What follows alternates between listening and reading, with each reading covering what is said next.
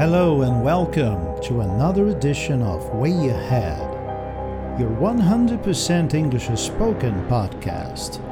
And today, as you may have already noticed by the soundtrack, I'm bringing to you some mysterious cold cases that are still unsolved. First one The Circleville Letters. In 1976, residents of a small city near Columbus, Ohio, began receiving handwritten, sinister, and graphic letters. Each letter included secret, disturbing details about their personal lives. One resident, Mary Gillespie, received a ton of letters accusing her of having a non existent affair. The author warned Mary that he'd been keeping an eye on her home and her actions. Then, her husband started receiving letters. The letters stopped for a while, until one day in 1977 when her husband was found dead in his truck after taking a call from who he thought was the letter writer. His death was ruled an accident and the harassment continued in the form of both letters and threatening road signs. In 1983, Mary tried to remove one of the road signs and was faced with a booby trap, a box that contained a gun designed to shoot whoever opened it. Luckily, Mary opened the trap in a way that didn't set the gun off, so she wasn't hurt. After investigation, Mary's brother in law was sentenced to 25 years in prison for the crime. But the letter writing continued while he was locked up, with hundreds of residents getting letters up until 1994. The Toxic Lady in February 1994, Gloria Ramirez was admitted to California emergency room while suffering with aggressive cervical cancer. When she entered the hospital at 8:15 p.m., she was described as being extremely confused and having an oily sheen covering her body. Within minutes of treating her, medical staff began feeling ill and fainting. Ramirez was pronounced dead after 45 minutes of CPR and defibrillation, and 23 people became ill, five of which were hospitalized.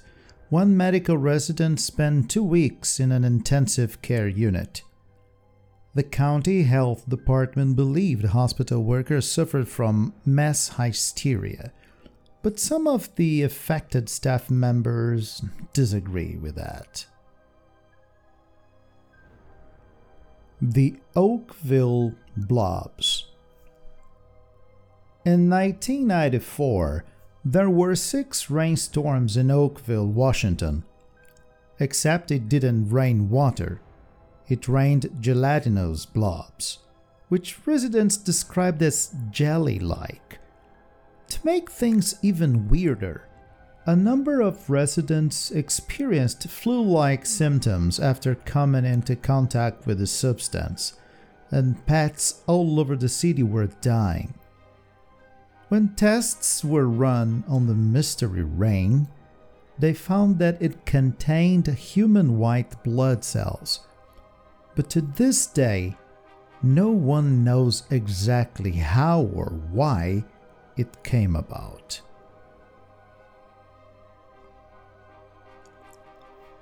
Peter Bergman, the man who never was. Not many people in Ireland are aware of the obscure case of Peter Bergman, one of the unsolved Irish mysteries. A man who checked into the Sligo City Hotel on June 12, 2009, used the alias Bergman. Bergman, whose true identity has never been established, traveled by bus from Belfast to Sligo.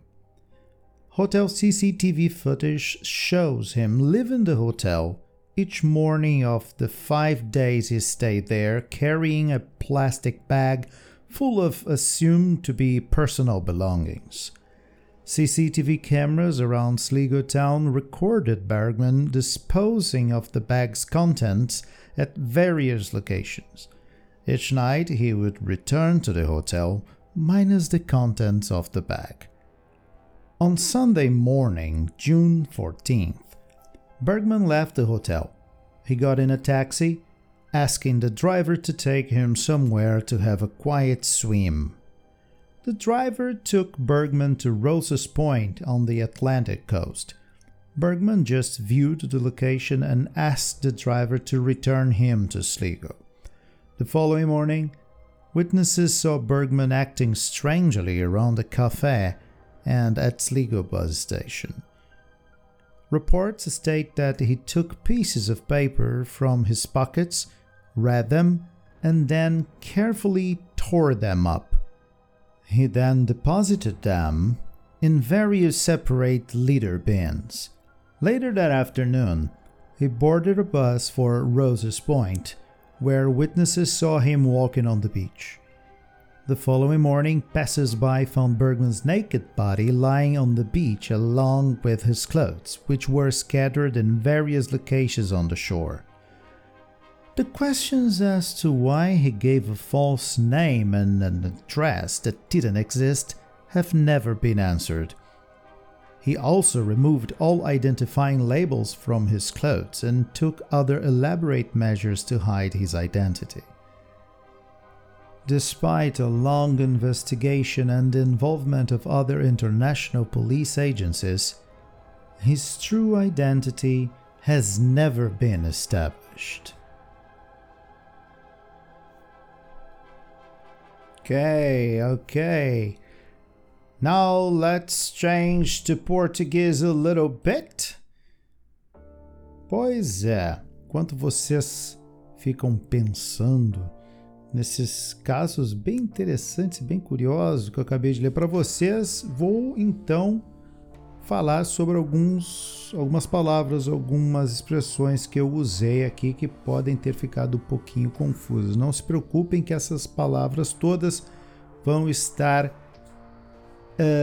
na descrição do episódio. Aliás, também na descrição do episódio tem um link para vocês baixarem um e-book do English in Brazil com os principais tempos verbais do inglês. Não percam essa oportunidade, baixem, não tem custo e vocês vão com certeza aproveitar bastante coisa dali. É um e-book com os tempos verbais, os principais tempos verbais do inglês. E agora, sem mais delongas, vamos falar do vocabulário dessas expressões e dessas palavras que de repente ficaram um pouquinho nebulosas. No primeiro caso ali, quando eu estou falando sobre uh, The Circleville Letters, eu digo o seguinte. In 1976, residents of the small city near Columbus, Ohio began receiving handwritten, sinister and graphic letters. O que, que é handwritten. Handwritten é escrito à mão. Então, handwritten letters, cartas escritas à mão. Depois, ainda dentro dessa história, eu falo: His death was ruled an accident and the harassment continued. Harassment, que palavra estranha, né? Harassment é uma espécie de assédio, é realmente significando assédio. Então, o assédio continuava. Harassment.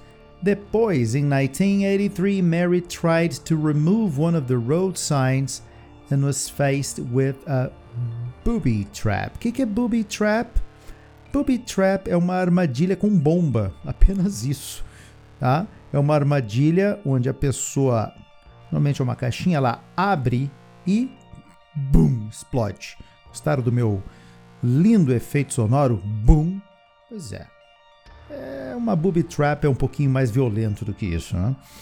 Depois, ali na história da The Toxic Lady, aliás, que história mais cabrosa, hein? The Toxic Lady. Pois ali eu falo o seguinte: She was described as being extremely confused and having an oily sheen covering her body. Oily é oleoso, como você sabe, mas o que é sheen? Sheen é um brilho, então ela tinha um brilho oleoso cobrindo seu corpo, né? Coisa estranha. Depois, within minutes of treating her, medical staff began feeling ill and fainting. Fainting, eles começaram a desmaiar. To faint é desmaiar. Então eles começaram a se sentir mal e a desmaiar. Depois tem o caso.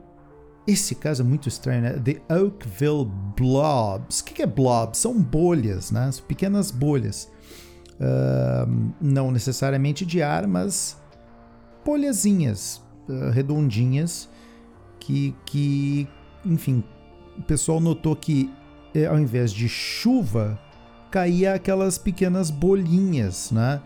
Então, which residents described as jelly-like, que os residentes escreviam como de uma consistência, de uma aparência gelatinosa, que parecia uma gelatina. Né? Troço gozado isso, meu Deus. Depois, o, esse caso para mim é o, o, mais curioso de todos, que é o do Peter Bergman.